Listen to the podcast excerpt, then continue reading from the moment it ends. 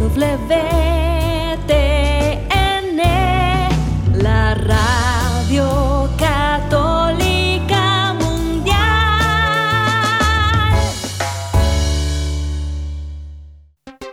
Y ahora en vivo, desde Lima, Perú, EWTN, Radio Católica Mundial, presenta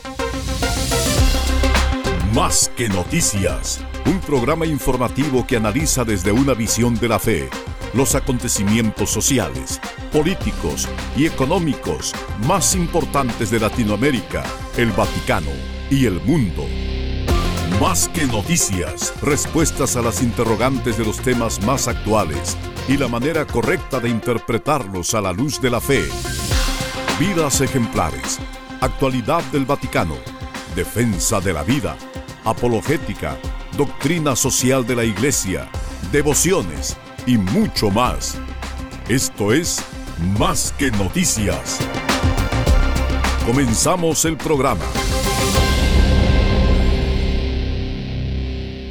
Buenos días amigos, un gusto estar con ustedes comenzando una nueva semana de información con nuestra misión, la misión de comentar la realidad desde la verdad que nos ha regalado el Señor. Nos ha dado su perspectiva, como Él ve las cosas, la plenitud de la verdad, que es una misión nuestra, vivir como para poder transmitirla a todos, sin complejos, siempre. Y principalmente pensemos pues las personas que tienen cargos magisteriales en la iglesia, ellos deben se deben ante todo a confirmarnos en la fe para que todo el cuerpo de Cristo, llegado a la plena edad y a la plenitud de Jesucristo, pueda también transmitir y cumplir con su misión ahí donde nos encontramos, porque estamos enviados a evangelizar a todas las personas con las que nos encontramos y eso requiere una continua conversión a la plenitud de la verdad. Gracias por acompañarnos hoy en Más que Noticias. Los saluda Eddie Rodríguez Morel. También reciba mi saludo amigos, les habla Guillermo Montezuma y comienzo con unas líneas brevísimas de lo que fue el Concilio Vaticano II que nos decía que la liturgia es verdad, en verdad fuente y culmen de la vida eclesial. Amigos, qué importante es que podamos entender que todo lo que hacemos se dirige finalmente a ese encuentro con Cristo. Y al encontrarnos con Cristo, bebemos de esa fuente para nuevamente salir a la misión, para evangelizar. Cuando el Señor se encontró con los discípulos de Maús, pues Él los llevó justamente al encuentro con su palabra, les explicó la escritura y finalmente pues le mostró en esas manos heridas su presencia real. Era Jesús el que estaba ahí. Y eso es lo que tendríamos que hacer cualquier persona que está realizando alguna labor en la iglesia, dentro de la iglesia, y, de repente también incluso nuestro quehacer cotidiano, tratar de que la gente pueda encontrarse con Jesús y encontrar en él su dicha, para encontrar fuerza luego para la misión, para el quehacer cotidiano. Es así que nos sorprende, pues, en una nota que recogemos sobre el nuevo cardenal electo portugués, organizador de la JMJ, en donde dice, no pretendemos convertir los jóvenes a Cristo. Pues uno se queda entonces de un solo plano, ¿qué estamos haciendo entonces con lo que hacemos? Simplemente que cuiden el planeta, que se quieran y se miren unos a otros como hermanos. ¿Cómo se van a mirar entre hermanos si no se descubren entre ellos convocados por Cristo? Si no descubren que hay un Padre, si no descubren que hay una hermandad, pero una hermandad fundada en Cristo, si no descubrimos a Cristo, no conocemos nada, porque sin Él nada podemos. Tenemos otra nota también que compartirles de la brújula cotidiana sobre el nombramiento o el anuncio de la creación de 21 nuevos cardenales y un título bastante sugerente, provocador, que dice una hipoteca de futuro. También hablando pues, de los nuevos cardenales, tenemos este, una nota sobre el nuevo cardenal, el arzobispo de Madrid, que ha sido también convocado por el Santo Padre para ser cardenal, el arzobispo Cobo, que ha tenido ciertos términos muy claros en su primera homilía. Queremos compartirlos con ustedes, publicado por Religión y Libertad. Por otro lado, por supuesto, eh, Monseñor Fernández, que es el nombrado para ser eh, prefecto del dicasterio de la doctrina de la fe. Es increíble que una persona que hace unos años era tachada por la Santa Sede para poder ser siquiera rector de una universidad católica, ahora sea el que está tiene la encomienda del Papa Francisco de custodiar la fe católica. Bueno, pero se dice que no la va a custodiar tanto, ¿no? Sino que más bien va a promover el desarrollo de la teología, supuestamente para eso hay que tener posiciones contrarias, bueno, ya están supuestamente en el nuevo magisterio de Francisco de Amor Letizia, son posiciones contrarias a la doctrina constante de la Iglesia con respecto a que personas que saben que están viviendo en pecado mortal. Bueno, de repente ya no se llama pecado mortal, sino una situación irregular o que se llamaban situaciones irregulares, se dice incluso, y por lo tanto estas personas pueden decir, mire, yo estoy bien con Dios, deme la absolución, no pienso hacer propósito de enmienda porque no lo podría hacer sin cometer un nuevo pecado y quiero recibir la comunión y yo estoy bien con Dios Padre. No meta la mano en mi conciencia. Bueno, ese nuevo tipo de magisterio supuestamente es lo que eh, él se encargará de asegurar que sea parte no solamente de una referencia, una cita, sino que tenga un rol estructural en todo el pensamiento de la Santa Sede. Tenemos también otra nota, amigo, al respecto de lo que va a ser este sínodo de los obispos, que por el término más propio sería sínodo con los obispos. Pues tenemos de Catholic Vote una nota interesantísima sobre lo que está haciendo el Papa Francisco buscando un contrapeso a la delegación estadounidense en el Sínodo de los Obispos, y estamos hablando de que ya se han publicado el viernes que pasó una lista de 363 delegados de todo el mundo que participarán en el Sínodo sobre la sinodalidad este octubre en el Vaticano, pues para Estados Unidos se nota claramente que hay un deseo de buscar un cierto equilibrio, pero las siguientes notas nos van a dar más luces de lo que podría ser este contrapeso.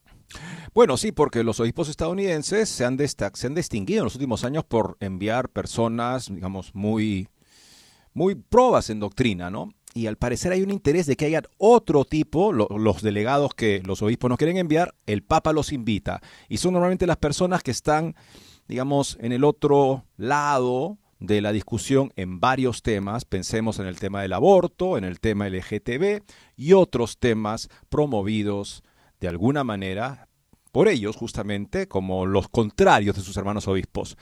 También Estefano Fontana, que es un experto de la nueva brújula cotidiana, escribe ahí, tiene un interesante artículo sobre sínodo, así lo llaman nombramientos piloteados. Luego dicen que es el Espíritu Santo. Bueno, estos que han sido nombrados justamente desde Roma, vienen con una carga bastante fuerte, que es difícil pensar que simplemente estamos abiertos a lo que pueda decir el Espíritu Santo. También otra nota de otro autor que escribe para la Brújula Cotidiana, Nico Spuntoni, antiglobalización, manifestantes, activistas y pro-LGTBistas, rostros antisinodales, desfilan en el sínodo. Vamos a caminar juntos con personas que en su camino personal promueven agendas contrarias a la doctrina de la Iglesia. ¿Por qué se los ha invitado? Un momento también para reflexionar sobre que esta conversación supuestamente abierta al espíritu parece asegurarse de que haya un porcentaje mayor de personas que piensan que abrirse al espíritu quiere decir no estar de acuerdo con la doctrina constante de siempre. La misión de Roma es confirmarnos en la fe, no subvertirla invitando personas que la rechazan y que tienen una trayectoria de rechazarla. Se entiende que se busca eso, un tipo de contraposición con la doctrina para que supuestamente se logre una superación de la contraposición, pero superar la contraposición sería superar la obligación de la Iglesia de ser fiel a esta doctrina constante. Con esta y otras notas, amigos, regresamos después de una muy breve pausa. No se vayan. No se muevan de EWTN, Radio Católica Mundial. Enseguida regresamos con Más que Noticias.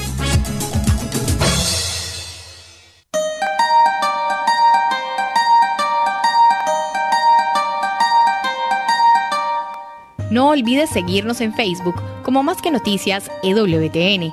Allí podrás encontrar las noticias que tratamos día a día en el programa. Además, pueden escribirnos con sus comentarios o sugerencias.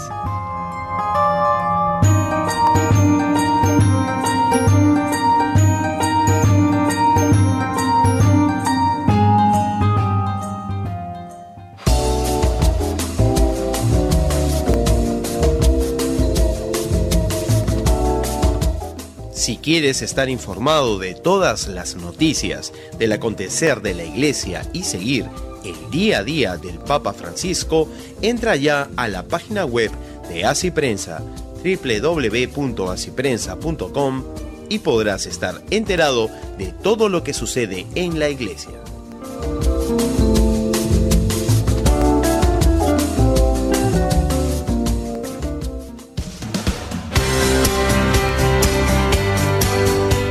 Ya regresamos en EWTN, Radio Católica Mundial, con su programa Más que Noticias.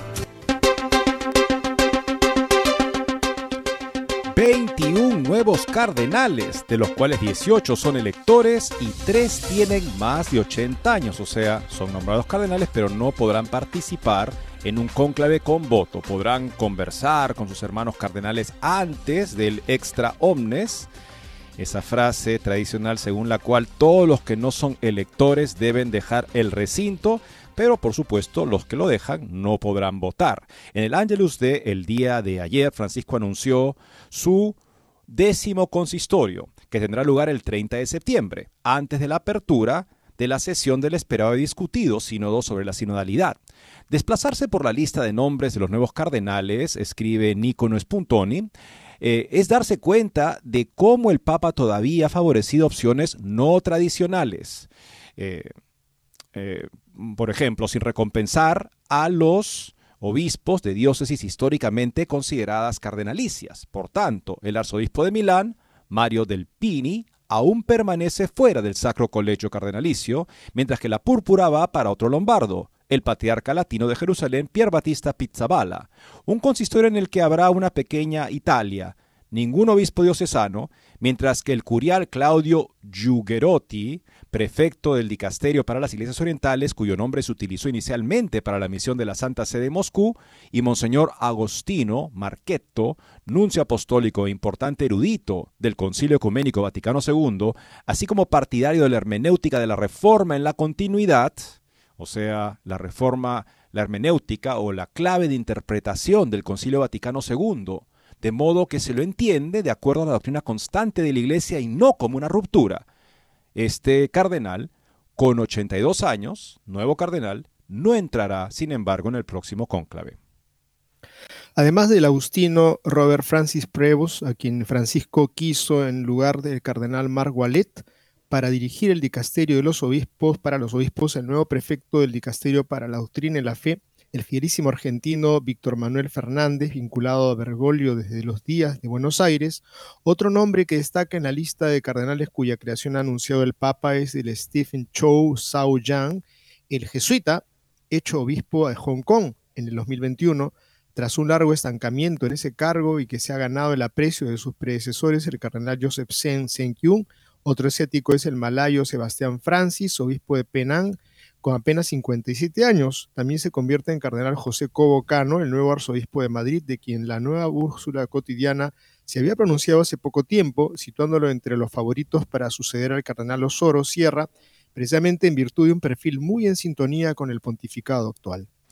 Francisco vuelve a mirar hacia Europa del Este y en particular a la muy católica Polonia, pero no premia la arquidiócesis que perteneció a su predecesor, Juan Pablo II. Cracovia, de hecho, se queda sin el cardenal, que en cambio va a Lotz con la creación del cardenal eh, cardenal del arzobispo Gregory Ries. La arquidiócesis de Lotz es la de la que es originario otro cardenal polaco, el limosnero Konrad Krajewski, de quien Ries es un gran amigo. Luego el Papa concedió dos nuncios apostólicos en el cargo, Monseñor Christophe Pierre, sucesor de Carlo María Vigano en la Nunciatura Apostólica en los Estados Unidos, y el suizo Emil Paul Cherrick, nuncio en Italia y San Marino. Todos los nuncios apostólicos en Italia, a excepción de Adriano Bernardini y Romolo Carboni, fueron creados cardenales, pero generalmente esto ocurrió al final de su encargo.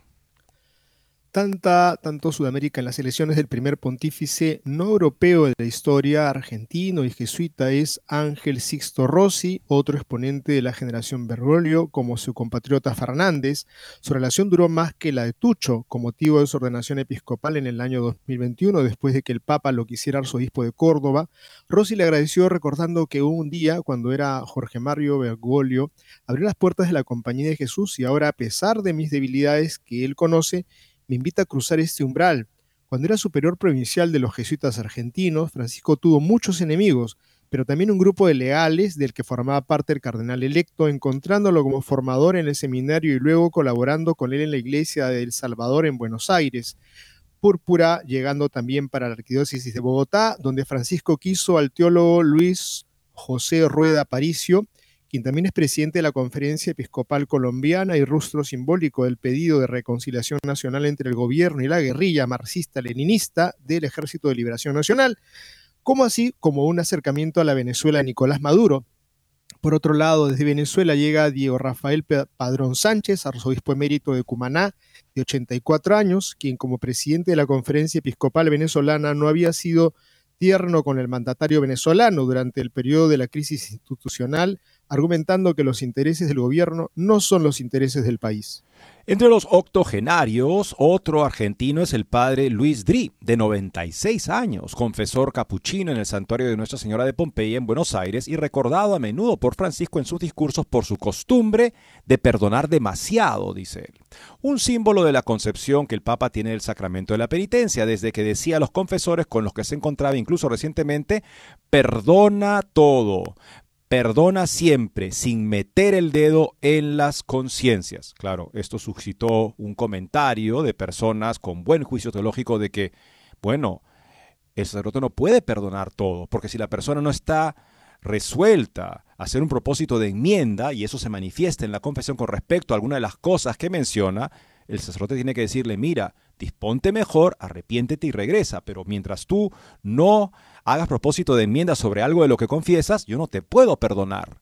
Aparentemente, lo que el Papa estaba diciendo en esa ocasión parece ser clarísimo, es que si es que la persona está en paz con Dios, aunque lo que confiese es un pecado mortal, para él no lo es, entonces usted simplemente perdónelo. Mirando a África, Francisco incluye en el club más exclusivo del mundo al surafricano Stephen Brisling, arzobispo de Ciudad del Cabo, al sur, sur sudanés Stephen Armeyu Martin Muya, arzobispo de Juba, y al tanzano Protase Rugambua, arzobispo coadjuctor de Tabora.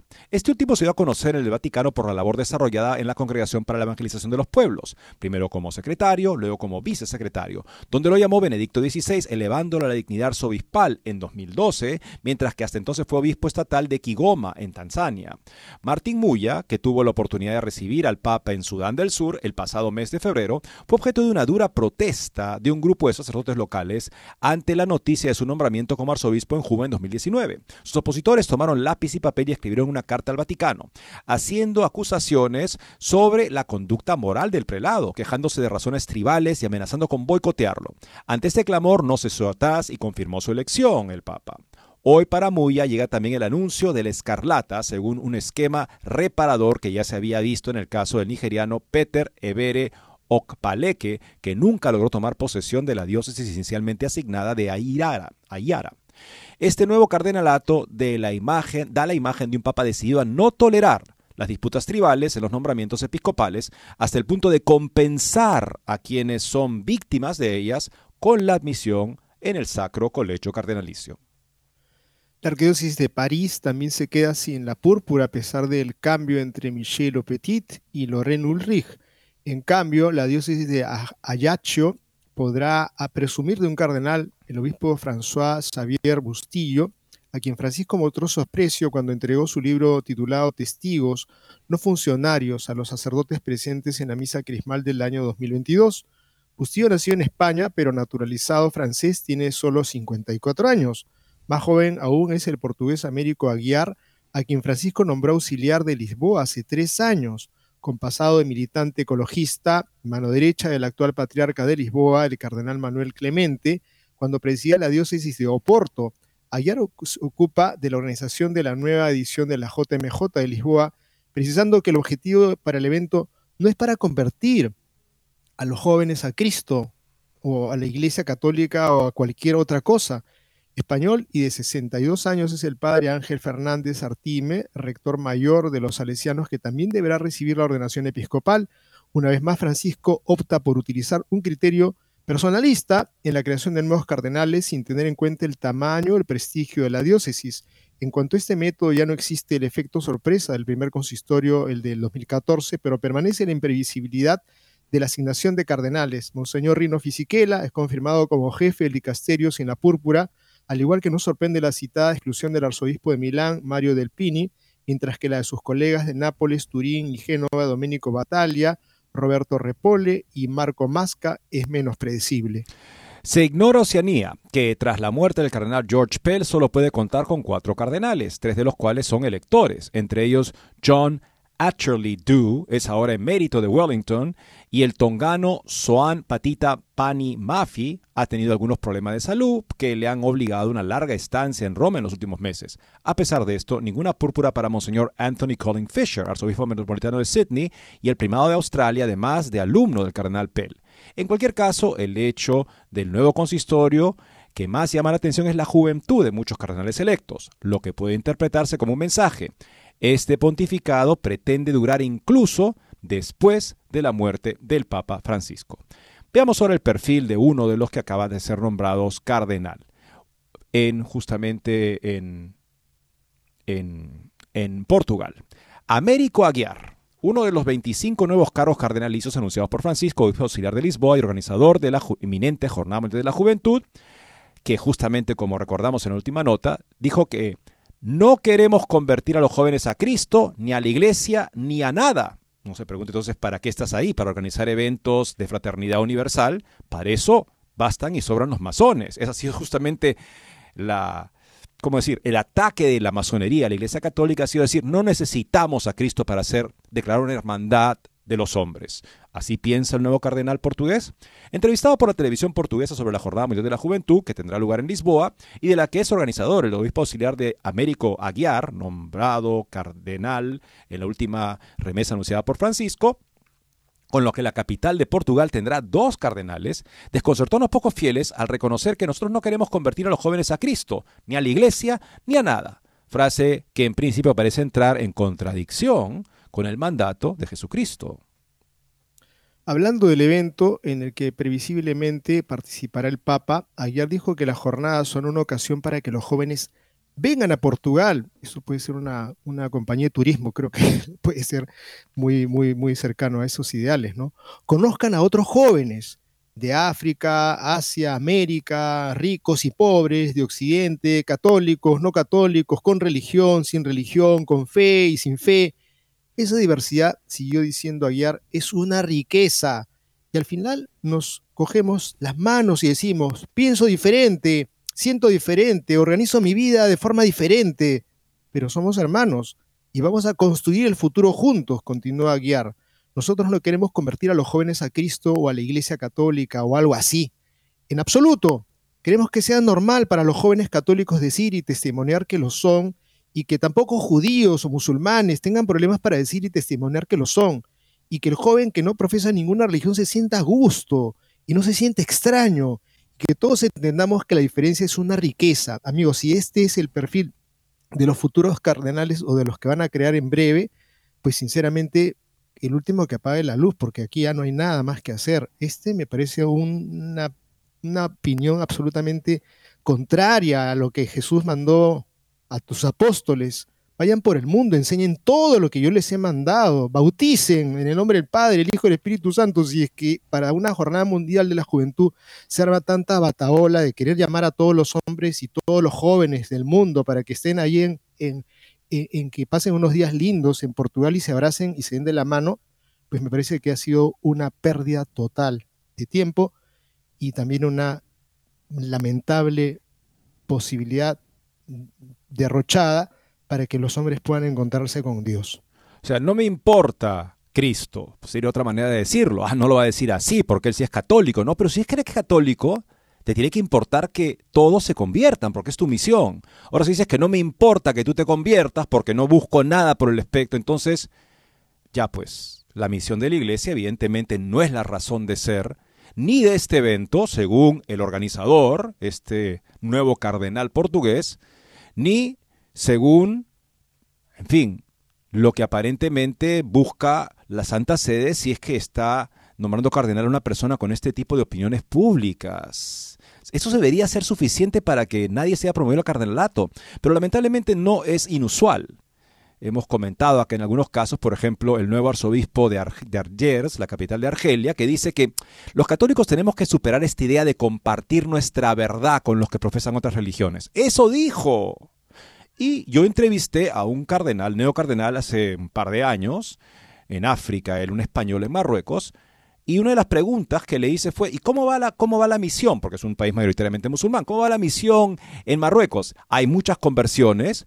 Me miró molesto y me dijo, nosotros no hacemos proselitismo acá, como dice el Papa Francisco. Aquí nosotros estamos creando el reino, tenemos tantas escuelas, tantas postas. Yo decía, ¿pero qué dice este hombre? ¿Por qué hay este nuevo tipo de eclesiástico que recibe, en fin, encargos principales que niega la necesidad de la misión de la iglesia? Bueno, veamos a otro eh, cardenal recién nombrado, a ver qué nos dice su primera homilía. Cobo, arzobispo de Madrid. A los políticos en su primera homilía, la iglesia no estará en vagones de cola, menos mal, porque eso es lo que se dice justamente, que este tipo de acercamiento a todas estas este, organizaciones que no tienen una misión cristiana, sino todo lo contrario, hace que la iglesia acabe siendo un vagón de cola para cualquier eh, causa con la cual la iglesia puede estar de acuerdo y sin incomodar con ninguna nuncio del Evangelio. Bueno, ¿qué dice justamente entonces para ver lo que ha dicho recientemente su primer homilía el nuevo arzobispo de Madrid, que es también nombrado nuevo cardenal? Emprender nuevos caminos, cambiar lenguajes y ajustar fórmulas pastorales son tres aspectos que han estado presentes a lo largo de la primera homilía de José Cobo como arzobispo de Madrid, pronunciada este 8 de julio en la Catedral Santa María de la Almudena. La misa celebrada en la catedral, abarrotada de fieles y asistentes, fue concelebrada por el nuncio apostólico Berrandito Ausa y contó con la presencia de 350 sacerdotes y más de 60 obispos, destacando los eméritos de Madrid, Carlos Osoro y Ruco Varela, o los auxiliares de la diócesis Martínez Camino y Vidal Chamorro. No faltaron autoridades madrileñas como la presidenta de la Comunidad de Madrid, Isabel Díaz Ayuso, el alcalde José Luis Martínez Almeida y el delegado del gobierno en Madrid, Francisco Martín Aguirre. El nuevo arzobispo comenzó destacando la necesidad de que la Iglesia siempre y en cada momento emprenda nuevos caminos para considerar su adhesión a Cristo y ser lavadura en medio de la masa para anunciar que el reino de Dios está entre nosotros refiriéndose al Evangelio de este 8 de julio, el vino nuevo se echan en odres nuevos. como hizo suya la labor de cambiar lenguajes y ajustar fórmulas pastorales en este momento, al afirmar que no vale lo de siempre. El cambio de época lo reclama para anunciar la fascinación del Evangelio a una ciudad y a unos pueblos y a unas gentes sedientas de él, cohesión entre bautizados, entendimiento con los diferentes. Para hacerlo, con coherencia y sin atajos, el nuevo arzobispo invitó primero a profundizar, celebrar y centrarse en la condición de bautizados que identifica a todos y entrega una misión especial de la Iglesia a cada uno y a cada una. Contemplar nuestro bautismo será nuestro eje, subrayó. Otro de los puntos sobre los que Cobo desarrollará su ministerio, que ya anunció en su nombramiento el 12 de junio, es la integración frente a ser parcelarios, aprendiendo a empastar las diferencias. En este sentido destacó la importancia de recuperar el amor primero que recibe la Iglesia, no por lo que queremos que sea, sino por lo que es amarla desde dentro, siendo que su barro es nuestro barro y su luz es la del Espíritu. Si no despertamos este enamoramiento y esta pasión, nuestro testimonio cristiano será un aburrido eco de nosotros mismos. Anticipaba así otros de los focos que parece que guiarán su periodo como arzobispo. Dialogar y entendernos siempre con los que ven las cosas de manera diferente. Solo así, agregó, será posible discernir lo que el Espíritu dice a la Iglesia de Madrid, cuyo futuro no estará marcado por grandes números, sino por el testimonio concreto de sus comunidades cristianas, dijo el nuevo arzobispo y nuevo cardenal. Una iglesia con descartados y en vanguardia, el obispo incidió en que la voz conjunta de la Iglesia que él representará en la Arquidiócesis de Madrid no será la de tener razón en todo, tampoco presumir del poder de los números, ni mucho menos identificarnos con una ideología política, aspirar al monopolio del poder, añorar el pasado, multiplicar condenas o lanzar reproches. Frente a ello propuso el modelo de caminar a ritmo ágil y libre de Jesús, que se materializa en la atención a los descartados, o lo que es lo mismo, los marcados por las migraciones, la desigualdad, la soledad, la violencia y el sinsentido, los pobres o los cautivos. Sin su inclusión social y eclesial, la alegría del Evangelio sería un imposible.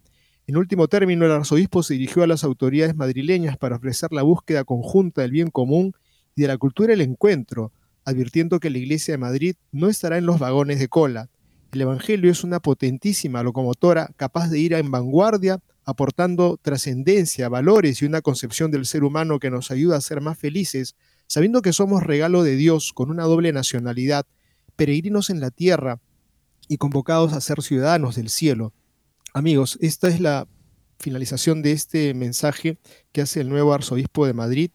Si hubiera mencionado un poquito más a Cristo, si hubiera hablado del Señor Jesús como este Señor que viene a nosotros y pues nos llena de su paz, que es aquel en cual descansa nuestra vida, porque probablemente uno pueda estar buscando que haya tantas cosas buenas como hace una escuela psicológica o como promueve alguna ONG, en donde pues está simplemente siendo parte de una estructura en donde todos se tienen que llevar bien.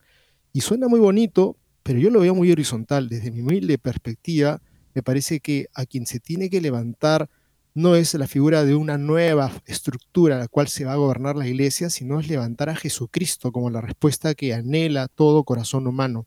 En mi humilde perspectiva, pues esto es lo que creo que ha adolecido su prédica a estas personas del mundo de la política y a todos los que habrán estado escuchando con deseos de saber un poco de Dios. Y parecen olvidar estos eclesiásticos que el que pone los términos de la discusión gana. Y aquí los términos de la discusión parecen ser los que pone el mundo y yo simplemente me acerco para no incomodar y finalmente la conversación se queda donde el mundo decide y la iglesia tiene como finalidad eh, lograr esos fines mundanos. No hay mucho horizonte trascendente, lamentablemente, entonces el mundo gana y eso no es bueno para la iglesia, eso es la antítesis de su mensaje. Vamos a la segunda pausa del programa, amigos, regresando. Otro nuevo cardenal. Estamos hablando del nuevo prefecto del Dicasterio para la Doctrina de la Fe. Tenemos referencia a dos entrevistas, dando muchas entrevistas, que compartiremos con ustedes después de esta siguiente pausa. No se muevan de EWTN, Radio Católica Mundial. Enseguida regresamos con Más que Noticias.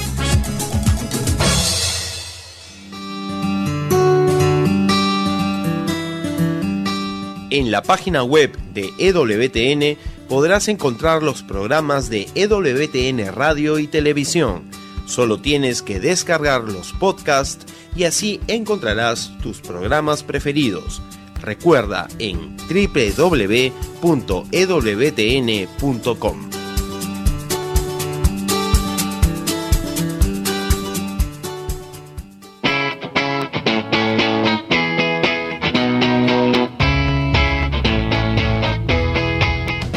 Te invitamos a que visites la página web de Asiprensa, www.asiprensa.com, donde encontrarás todas las noticias y actualidad de la Iglesia en el mundo.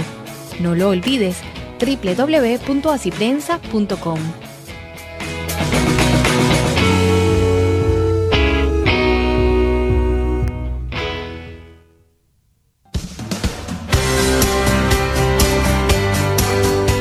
Ya regresamos en EWTN, Radio Católica Mundial, con su programa Más que Noticias. Para comunicarse en vivo con Más que Noticias, nos pueden llamar desde Estados Unidos al teléfono gratuito 1-866-398-6377 y desde cualquier parte del mundo al 205-271-2976. Lo que está mal está mal para Monseñor Fernández. Un amigo cuando vio ese titular de la primera entrevista que dio el nuevo prefecto para el Dicasterio de la Doctrina de la Fe dijo, ay, me calmó este, esta entrevista. Bueno, evidentemente no la leyó porque a lo que se refería Monseñor Fernández eran los métodos, algunos métodos o prácticas de la Inquisición Pero cuando hablaron del tema sexual, ahí parece que no hay nada que esté mal mientras sea consensuado. O sea, tanto así que él dijo que estaba abierto a bendecir parejas homosexuales siempre que no pareciera un matrimonio, que el gran problema era que pareciera un matrimonio. Pero si no parecía un matrimonio, no había ningún problema con la actividad homosexual, siempre y cuando fuera consensuada. No llegó a decirlo de esa manera, pero de hecho es lo que dijo al decir que se puede bendecir esa actividad siempre que no parezca matrimonio. Bueno, ha concedido un par de entrevistas más que queremos hacer referencia, una al portal estadounidense Crux y otro al diario ABC, el diario realista, digamos más conservador, entre comillas, de España. En una entrevista concedida a Crux, Crux, Monseñor Fernández ha tratado de alejar las acusaciones vertidas contra él por sus posiciones heterodoxas, que las tiene, sobre la doctrina moral católica, como la grave pecaminosidad de todo acto sexual fuera de matrimonio. Evidentemente lo que está mal está mal para Monseñor Hernández, pero no si toca el sexo consensuado. El arzobispo Víctor Manuel Fernández, a quien el Papa Francisco ha nombrado prefecto del dicasterio para la doctrina y la fe, ha considerado necesario afirmar públicamente que no es masón ni espía del multimillonario globalista George Soros. En una entrevista concedida a Crux, Monseñor Fernández trató de alejar las acusaciones vertidas contra él por sus posiciones heterodoxas sobre la doctrina moral católica, como la grave pecaminosidad de todo acto sexual fuera del matrimonio. Dijo así, no soy masón, ni al lado del nuevo orden mundial, ni un espía de Soros infiltrado en la iglesia, esas son puras fantasías, dijo el arzobispo Acrux, desestimando las preocupaciones de aquellos católicos que estiman que su nombramiento suponga socavar la crisis de fe que padece la Iglesia al apoyar desde adentro de ella doctrinas no ortodoxas, como explicó el cardenal Müller la semana pasada. Intento ser una persona honesta, me confieso a menudo, amo a la Iglesia y a su doctrina. La mayoría de mis escritos tratan sobre espiritualidad y oración, afirmó. No consigo mi vida sin Dios, así que pueden tener confianza y es mejor para ellos buscar enemigos de la fe en otra parte. Para esos fieles católicos, sin embargo, Monseñor Víctor Manuel Fernández tiene en su agenda cambiar los límites de la enseñanza de la Iglesia respecto a diversas cuestiones de moral sexual, por lo que su nombramiento por el Papa Francisco como prefecto del dicasterio para la doctrina de la fe puede resultar en un intento de socavar esas enseñanzas para confusión y pérdida de muchas almas. Su insistencia en que velará para que todos los dicasterios romanos acepten el magisterio reciente tampoco tranquiliza a quienes se oponen a las desviaciones de la doctrina tradicional en materia moral. En efecto, refiriéndose a la carta del nombramiento del Papa Francisco, el arzobispo de La Plata afirmó, me tomo muy en serio lo último que dice la carta, que debo garantizar que tanto los documentos del dicasterio como de los demás acepten el magisterio reciente, cita la carta que le enviará el Papa. Esto es esencial para la coherencia interna del pensamiento de la curia romana, porque puede ocurrir que se den respuestas a determinadas cuestiones teológicas sin aceptar lo que Francisco ha dicho de nuevo sobre estas cuestiones, y no solo insertar una frase del Papa Francisco, sino permitir que el pensamiento se transfigure con sus criterios.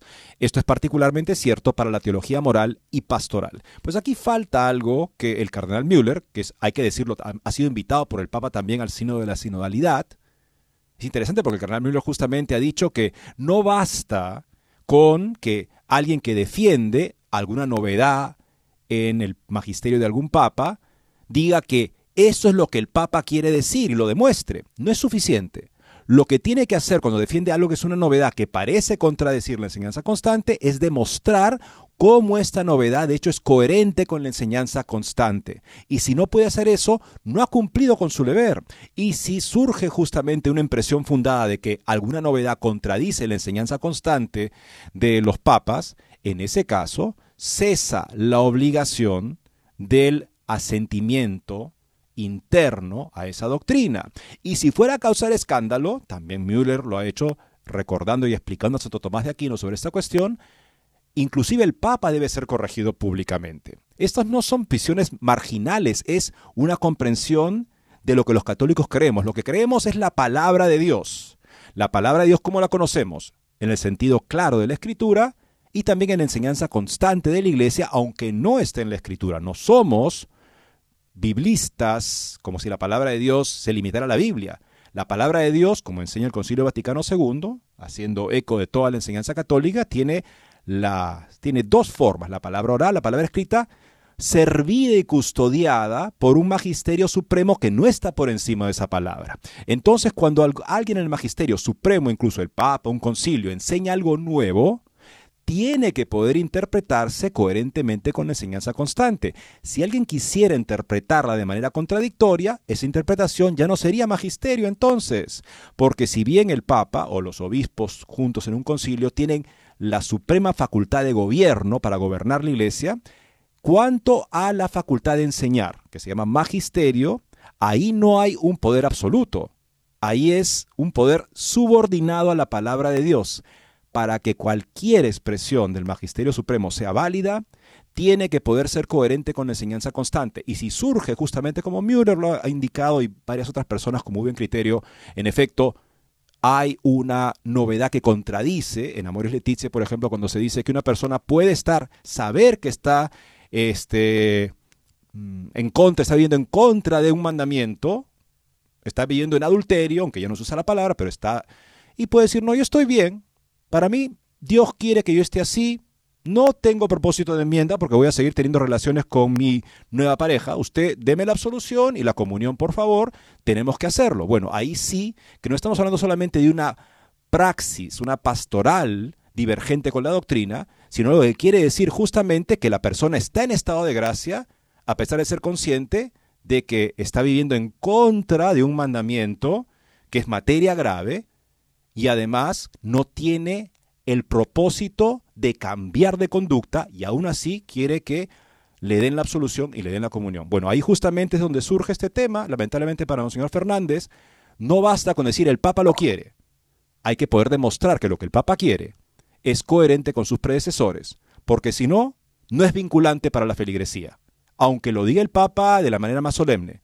Y si causa escándalo, entonces pues incluso el Papa y Monseñor Fernández por supuesto tendrá que aceptar que debe ser corregido públicamente en nombre del primado de la palabra de Dios. Y el magisterio que él representa subordinado siempre a ella. Así es, Eddie, pues él hace énfasis en el tema de acepten el magisterio reciente y en el magisterio, en el tema pedagógico, hay una gran desgracia, que es decir que el maestro, el profesor, ya no es maestro de nada, sino que tiene que ser un facilitador. No pueden desaprobar a nadie porque esto daña la autoestima de cualquier persona y de un niño.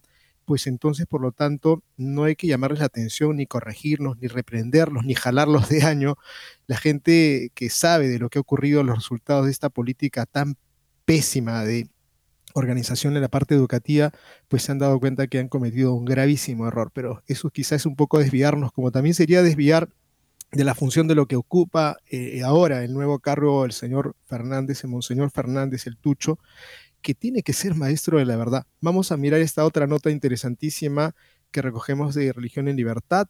Tucho Fernández, nuevo prefecto para Doctrina de la Fe, ¿es liberal o conservador? Responde a ABC.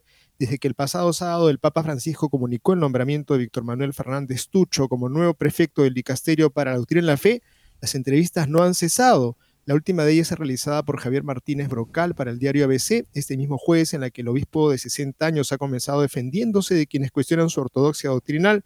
La doctrina dice, no cambia, dice, pero la iglesia va madurando en su comprensión y la va expresando de nuevas maneras. Esta es una de las trampichuelas que creo que está claro. No, nosotros creemos en una doctrina sólida, pero lo que cambia es la forma como vamos a interpretarla. En la carta de su nombramiento, el Papa Francisco expresó que en otras épocas, doctrina en la fe, otra inquisición llegó a utilizar métodos inmorales, de modo que más que promover el saber teológico se perseguían posibles errores doctrinales.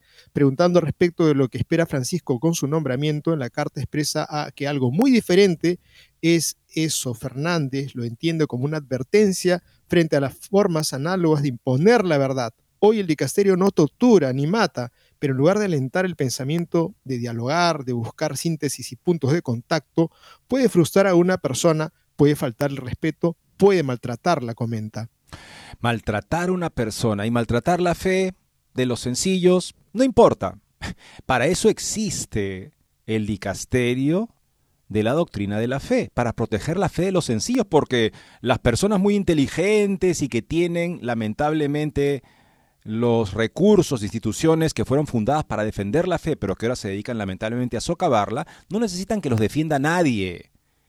Es más, si es que ellos toman una posición con ese tipo de recursos contra la fe de los pequeños, justamente para eso Fernández tiene el cargo que tiene, aunque evidentemente, como se dice, no lo ve así.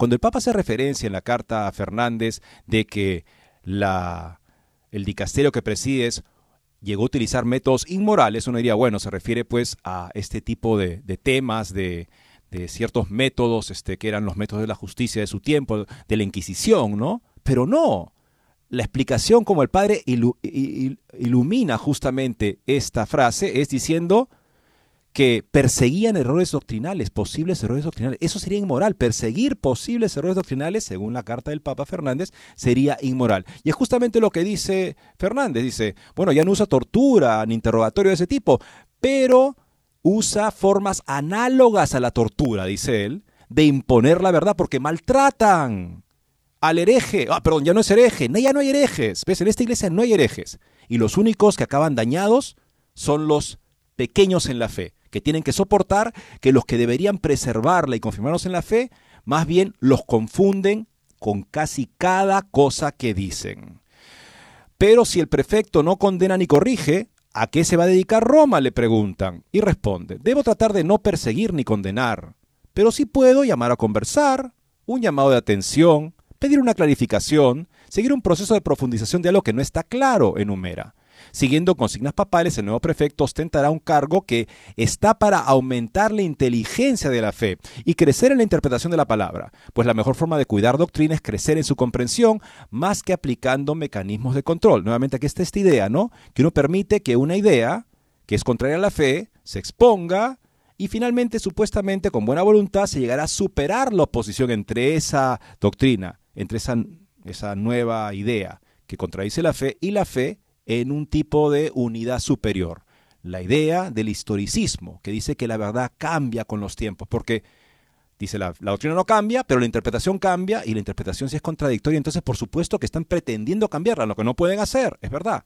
No se puede cambiar la doctrina, pero si alguna expresión, como explica muy bien Müller, de cualquier miembro del magisterio parece contradecirla, ahí se aplica el principio indubio pro deo. Ante la duda, me quedo con Dios, o sea, con la palabra de Dios, como ha sido enseñada siempre en la iglesia. En lo referente a los casos de abusos, el prefecto ha detallado que, al no ser especialista en la materia, confiere el seguimiento de esta labor a la sección disciplinar. Entre otros incontables temas a los que pretende ofrecer una respuesta como prefecto del dicasterio para la doctrina de la fe, destaca especialmente la inteligencia artificial o la robótica, así como las cuestiones sociales que más afectan a la vida de los descartados de la sociedad. Liberal o conservador, la polarización es una tentación. Otro de los debates que dominan la actualidad y opinión al respecto de su nombramiento es si Fernández pertenece a una corriente más liberal o conservadora. Sin eludir la respuesta, el prefecto asiente ante una mezcla de ambas, a la que domina coherencia evangélica y que consiste en su opinión de en defender la vida en toda circunstancia, tanto la del niño por nacer como la del que crece en la miseria y el abandono de la sociedad, amo ir a fondo con la doctrina social de la Iglesia y a la vez asumo la invitación paternal del Papa a estar muy atentos a los condicionamientos de las personas, a no hacer sufrir a la gente con nuestros juicios lapidarios. En un plano más personal, Fernández rememoró su época como párroco en la que cambió, profundizó y enriqueció su teología en una parroquia periférica, expresó su admiración por los escritores José María Pemán o Ernestina de Champurchín, y se refirió a la bondad y belleza de la exposición teológica de Benedicto XVI como el rasgo que más aprecia del difunto pontífice. Antes de concluir, se refirió a la polarización de la fe como una tentación cada vez mayor en la Iglesia de Cristo. Cristo nos dijo que tenemos que estar en el mundo a fondo, pero sin ser del mundo, es decir, sin caer en las fragilidades, fanatismos y violencias del mundo. Tenemos que ser más y mostrar algo diferente, pero nos contagiamos y perdemos la frescura del Evangelio nos mostramos algo verdaderamente superior. Amigos, este es el perfil en el cual se está él mismo autograficando. Yo insisto, Eddie, que hay una especie de renuncia a lo que es ser maestro, maestro de la verdad, maestro de la fe, para convertirse simplemente en una especie de facilitador para que haya cierta tranquilidad, para que no haya mucho lío, mucho problema dentro de la iglesia. Todo el mundo se pueda agarrar de las manos y decir, somos hermanos y caramba, somos diferentes, pensamos incluso, uno puede tirar el evangelio por el tacho y igual no importa, todos finalmente nos queremos y no pasa nada. Yo creo que esa, esa actitud de verdad es absolutamente desmotivadora porque se premia al, al, dedicado, al esforzado, como al vago, y desmotiva a todos al final porque lo que se fomenta es la mediocridad y esto es lo que digo, porque en el ámbito de lo educativo, en donde finalmente pues nadie se le eh, critica, nadie se le dice, estás jalado, estás equivocado por no haber estudiado, has perdido el año. No, no, no, todos pasan, no hay ningún problema. Los mismos padres, familia y la gente que ha tomado conciencia de esa política educativa ha sido una fatalidad. Se va a introducir dentro de la iglesia probablemente con esta perspectiva que está planteando el Tucho, yo creo que sinceramente es una abdicación a la verdad.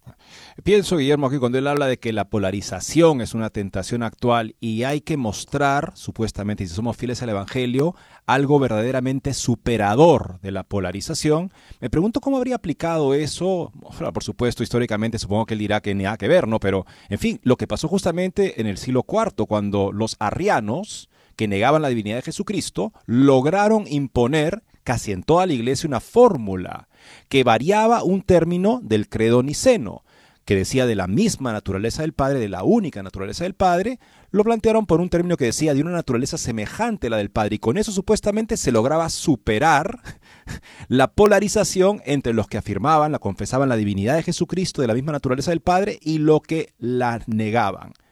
Atanasio fue una víctima de eso justamente. Atanasio, dado que él no aceptaba ninguna superación que negara la divinidad de Jesucristo, fue excomulgado incluso por el Papa Liberio. Y el Papa Liberio también mandó que se firmara, permitió o alentó que se firmara esta fórmula para la paz de la iglesia. Pero finalmente Liberio mismo se dio cuenta que estaba siendo infiel y se arrepintió. Cuando entonces el este, emperador, por esta actitud tan poco superadora de la polarización de su momento, a Liberio lo mandó a morir en el desierto, pero es el primer papa que no es santo. O sea que esta idea de que hay que buscar una posición verdaderamente superadora de la polarización como si fuera la clave de solucionar los problemas, habría sido la consagración de una fórmula herética sobre la divinidad que negaba la divinidad de Jesucristo en el siglo este, Cuarto, vamos ahorita brevemente a ver una nota interesante Catholic Vote. El Papa Francisco contrapesa a la delegación estadounidense en el Sínodo de los Obispos. La oficina de prensa del Vaticano publicó el viernes una lista de 363 delegados de todo el mundo que participarán en el Sínodo sobre la sinodalidad este octubre en el Vaticano. Parece que el Papa Francisco ha decidido contrapesar a la delegación estadounidense original de obispos con varios prelados, otros estadounidenses que ellos no envían. La mayoría de los delegados del sínodo son sugeridos por la conferencia de obispos o asisten ex oficio, lo que significa que asisten como resultado de su estado o de su posición que ocupan. Los ejemplos incluyen prefectos de dicasterios del Vaticano, presidentes de federaciones religiosas, pero el Papa Francisco eligió personalmente a muchos de los delegados, incluidos cardenales, obispos, sacerdotes religiosos y laicos. La delegación original de obispos elegidos por los miembros de los obispos de los Estados Unidos para asistir al sínodo son el arzobispo Timothy Broglio, presidente de la Conferencia de los Obispos Católicos en Estados Unidos, el obispo Daniel Flores de Brownsville, el obispo Robert Barron de Winona Rochester, el obispo Kevin Roth de Fort Wayne South Bend y el cardenal Timothy Dolan, arzobispo de Nueva York. Los prelados adicionales seleccionados por el Papa pues son el cardenal Supich, Blaise Supich, arzobispo de Chicago, el arzobispo Paul Etienne de Seattle, el cardenal Wilton Gregory, el arzobispo que es obispo, arzobispo de Washington, D.C., el cardenal Robert McElroy, obispo de San Diego, el padre James Martin, el controvertido fundador de Outreach, una organización LGBTQ que apareció recientemente en una exposición de Catholic Vote. La primera reunión mundial del sínodo sobre la sinodalidad tendrá lugar en el Vaticano del 4 al 29 de octubre. En un comunicado, la organización LGBTQ New Way Ministries expresó su esperanza porque el nombramiento por parte del Papa Francisco de varios líderes clérigos estadounidenses de alto perfil para participar en la reunión sinodal global del Vaticano en octubre indica que los temas LGTBQ estarán en la agenda. Los cardenales Blaise Supich, Wilton Gregory, Robert McEnroy, Sean O'Malley, Joseph Tobin, así como el arzobispo Paul Etienne y el padre James Martin han expresado en diversos grados su apertura para mejorar el cuidado pastoral de la iglesia para las personas LGTBQ.